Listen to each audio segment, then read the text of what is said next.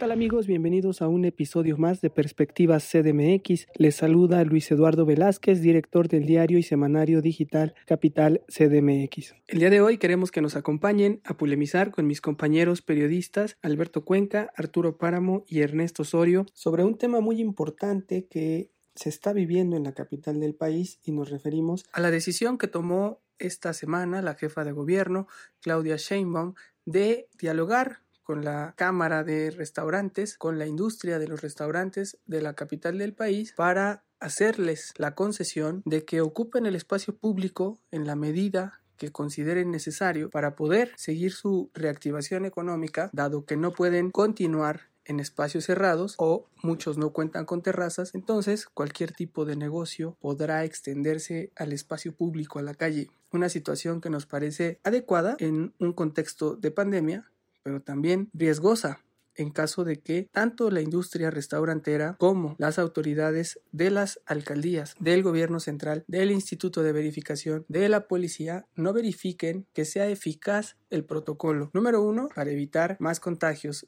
en esta pandemia. Número dos, para que la reactivación de la economía se dé de manera próspera. Y número tres, para evitar que esto degenere en un caos o en alteración del orden público. Es decir, estamos ante el riesgo de que se pueda crear una nueva mafia del espacio público. La Ciudad de México ya adolece de la mafia del espacio público de grupos que se dedican al comercio informal y tienen invadida toda la capital del país y eso genera réditos para el gobierno, para políticos, para los gobernantes, no solo económicos, sino también en cuestión de poder. Se han convertido desde hace muchos años en un poder fáctico y su nula regulación ha hecho que el problema crezca y siga creciendo hasta el día de hoy. Es una hipótesis que pudiera darse en el caso del espacio público con la industria restaurantera y eso es lo que vamos a polemizar el día de hoy con mis compañeros. Empezamos la perspectiva CDMX con Arturo Páramo. ¿Qué tal? ¿Cómo están? Pues este tema de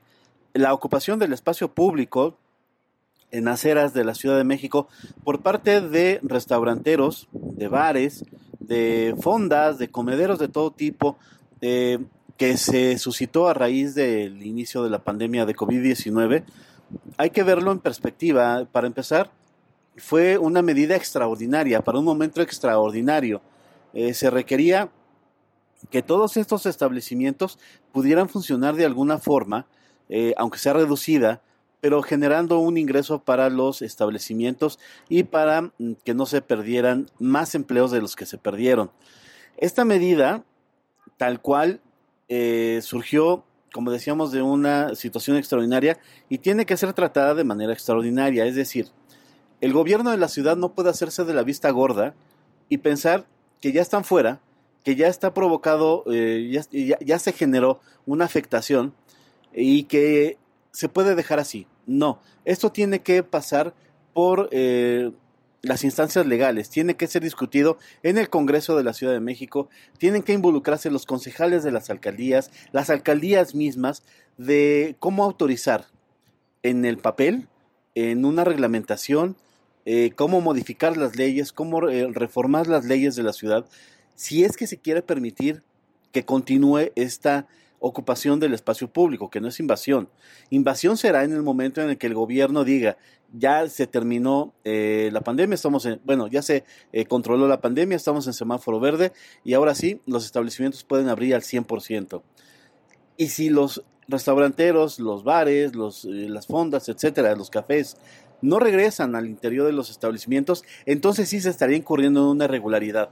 Ahorita se está en el momento de discutir en la Ciudad de México si esto es conveniente, si se le dio vida a algunas calles, algunas plazas, como ocurre en otras partes del país, con eh, la salida de las mesas, de las sillas, y que la gente esté departiendo al aire libre. Eso no está mal si está regulado. Hay una regulación ya en la Ciudad de México para el uso del espacio público. Eso eh, tiene que ver con dimensiones, con densidades dentro y afuera de los establecimientos, con permitir el paso peatonal. Es una gran discusión y es el momento en que la Ciudad de México debe determinar si conviene o no llegar a ese punto de ocupación del espacio público siempre con reglas. No se puede permitir que eh, se vaya por la libre, no se puede permitir que, que los establecimientos hagan lo que quieran. Eso también implica el uso del espacio público y eso implica un pago de derechos. En fin, es una gran discusión que se tiene que dar y también discutir la ciudad que queremos una vez más no dejarlo eh, simplemente a la costumbre o ya está el daño hecho y hay que regularlo. No, hay que sentarse, discutirlo muy seriamente con especialistas, ver los pros y los contras y así determinar si esto puede continuar o hay que regresar al interior de los establecimientos. Creo que es una gran oportunidad para discutir la ciudad que queremos. Gracias Arturo Páramo por tu perspectiva. Coincido en esta invitación a dialogar, a encontrar alternativas ante un problema que es la pandemia que está frenando nuestra economía y que estos negocios son los que se han visto más afectados. Es importante que sean ellos los que tengan nuevas oportunidades y bien lo dices, las autoridades las que vayan revisando la situación y que se caiga en esta nueva mafia y que genere alteración del orden público, porque hay una realidad en la capital del país. Peatones, ciclistas y ciudadanía en general desde hace muchos años se han quejado de que han ido perdiendo espacio público en las calles de la Ciudad de México porque los restaurantes crecen sus negocios hacia las aceras y eso ha sido siempre un conflicto que las autoridades, las alcaldías, el gobierno de la Ciudad de México han tolerado y hasta cierto punto en algunos corredores tiene un atractivo turístico y se ha hecho de manera correcta. Ya se ha acostumbrado la ciudad a ese tipo de espacios donde se permite. Sin embargo, ahora vamos a ver espacios donde se pudiera estar invadiendo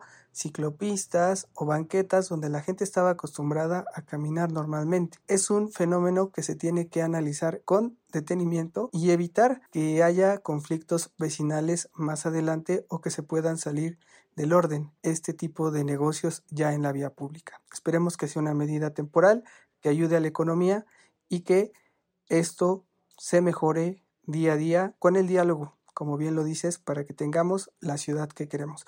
Vámonos ahora a la perspectiva con Ernesto Osorio, que durante muchos años ha visto este fenómeno de las mafias en la vía pública y ha observado cómo se han desenvuelto y los riesgos que existen cuando las autoridades no ponen límites. Te escuchamos, Ernesto Osorio, director de Gaceta Ciudadana. ¿Qué tal, Luis, amigos de Capital CDMX? Pues vaya cosa que nos ha hecho ver el COVID-19.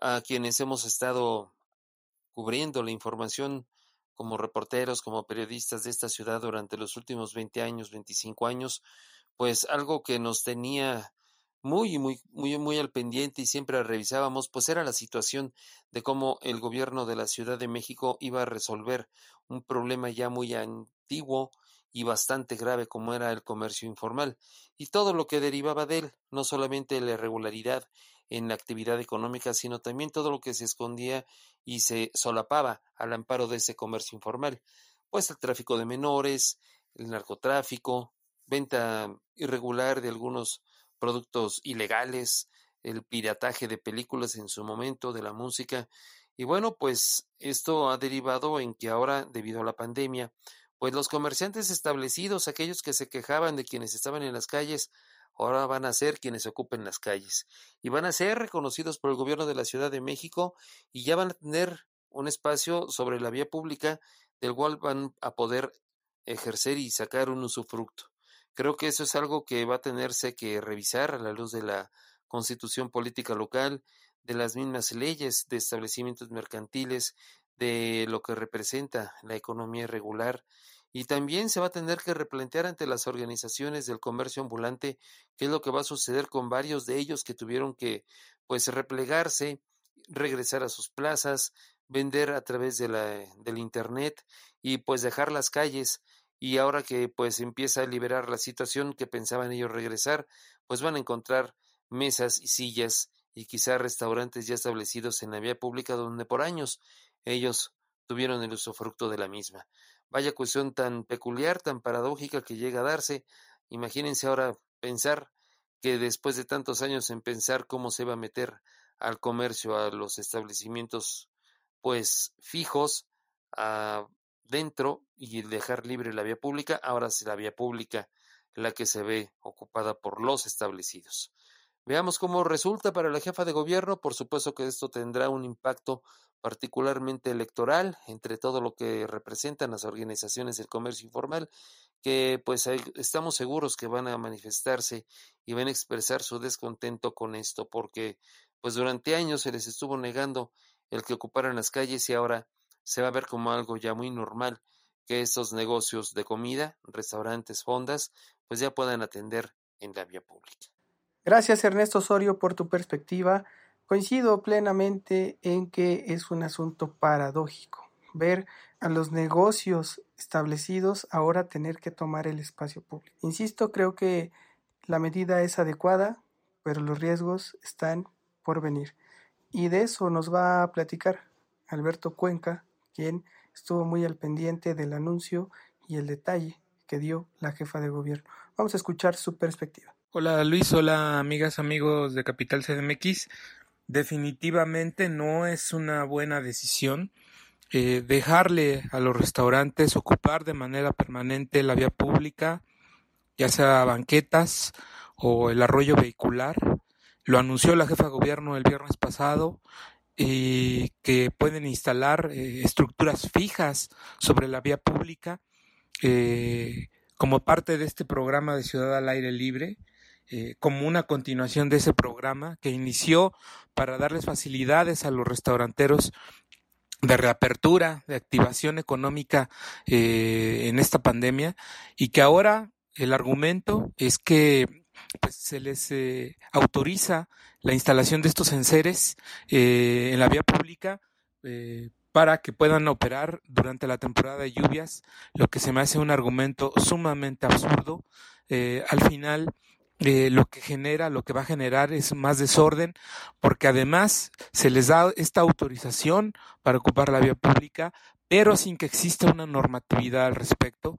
No hay nada en la ley ni en el reglamento que le ordene a estos comerciantes. La jefa de gobierno dijo que apenas se está trabajando en un proyecto de normatividad junto con la Canirac, lo cual también se me hace totalmente absurdo e incomprensible que primero se les autorice y ya después veremos eh, cuál será el reglamento para que puedan operar. Y, y, lo más grave es que dijo será de manera permanente, lo que pues eh, sabemos muy bien, esto va a derivar, además del desorden, en que vamos a tener a los eh, restauranteros de por siempre en las calles de la ciudad, nunca se les va a poder quitar, van a comenzar a generar derechos, si se les retira, seguramente habrán paros, seguramente habrá protestas, eh, y también esto pues acarreará, como tú bien cuestionas, una nueva mafia del comercio en la vía pública.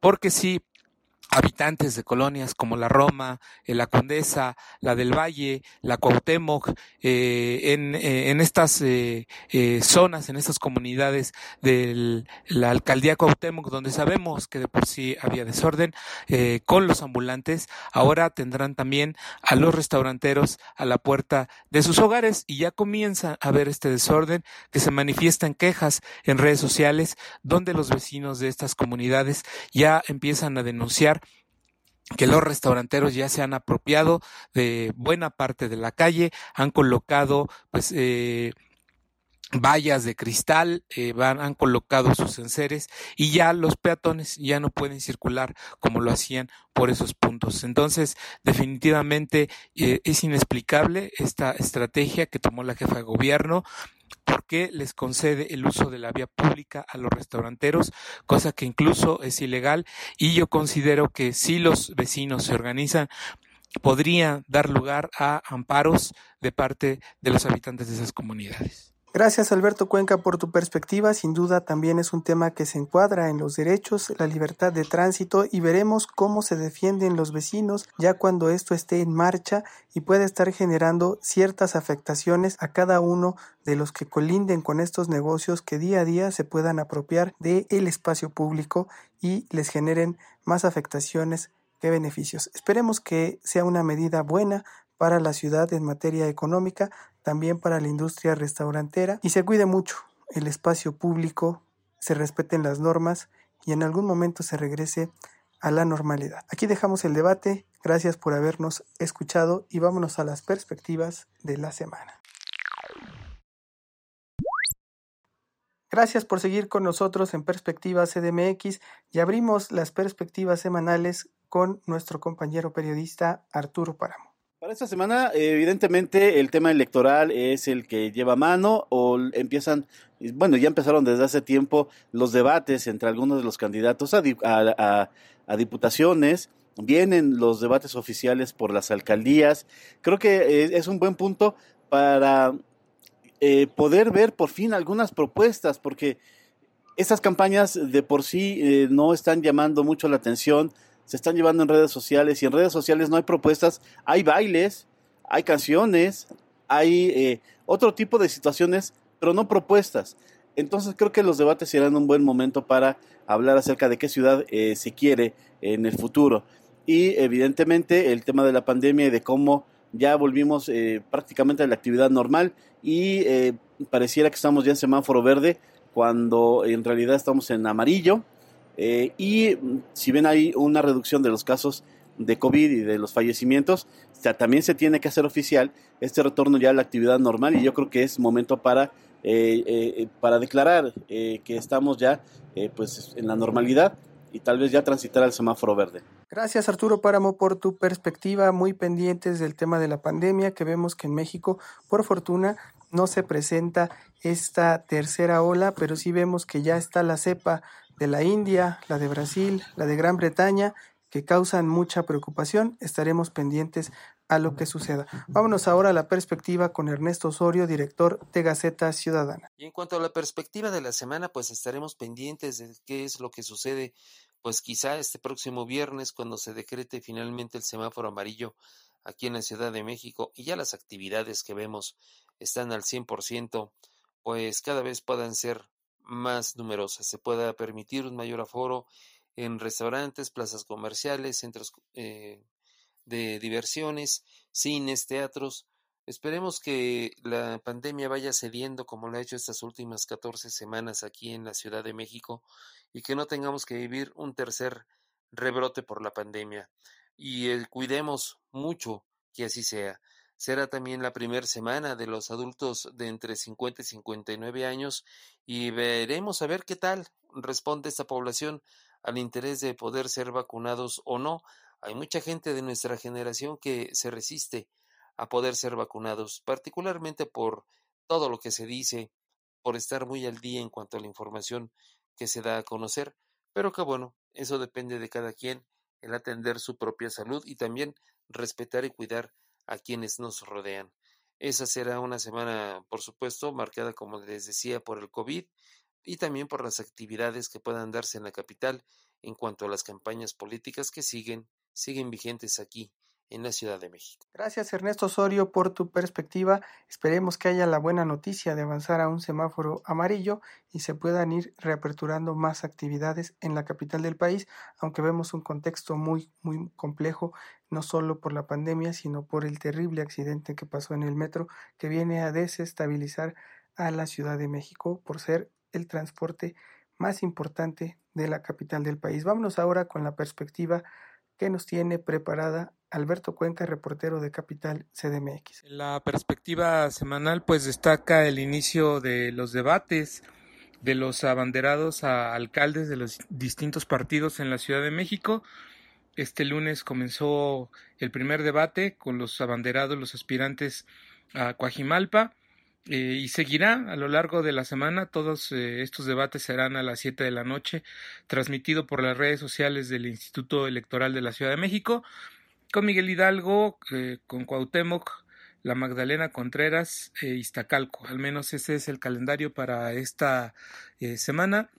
También comentarte que en el tema de COVID-19 eh, inició en esta semana también la aplicación en segunda dosis de la vacuna contra COVID a adultos eh, mayores de las alcaldías Tlalpan e Iztapalapa.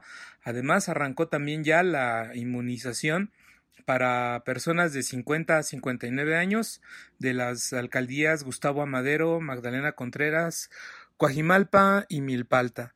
También comentarte que la jefa de gobierno ha dicho que en estos días eh, hará un anuncio importante sobre acciones que tomará su gobierno para proteger la seguridad de los ciclistas, que incluyen eh, mm, penas de cárcel, agravantes para automovilistas que provoquen la muerte a ciclistas en la ciudad o que les generen daños permanentes derivado de accidentes de tránsito y esto a raíz pues de que se han incrementado los accidentes de, de tránsito en donde están involucrados ciclistas como el que ocurrió este domingo en la autopista México-Toluca donde un ciclista de montaña, eh, un ciclista profesional, eh, pues falleció atropellado por un conductor que aparentemente iba en estado de ebriedad y que además intentó darse a la fuga. Entonces, la jefa de gobierno anunció que,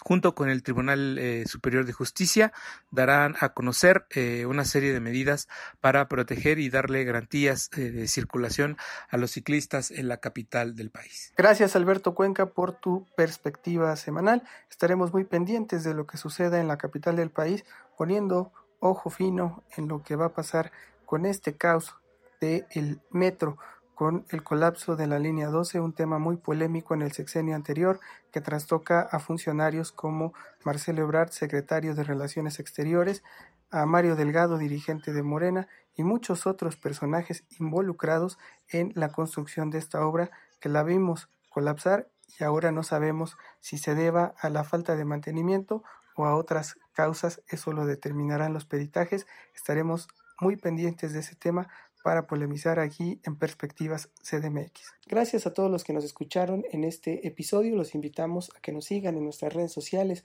en Twitter, arroba capitalmx-bajo, en Facebook, Instagram y Spotify somos Capital CDMX. En YouTube nos encuentran como CDMX TV. Los invitamos a que nos lean en capital-cdmx.org y estén pendientes del semanario digital que les entregamos cada semana a toda nuestra comunidad. Muchas gracias por habernos escuchado. Se despide de ustedes Luis Eduardo Velázquez, director del semanario y diario digital Capital CDMX. Abrazos, no periodicazos.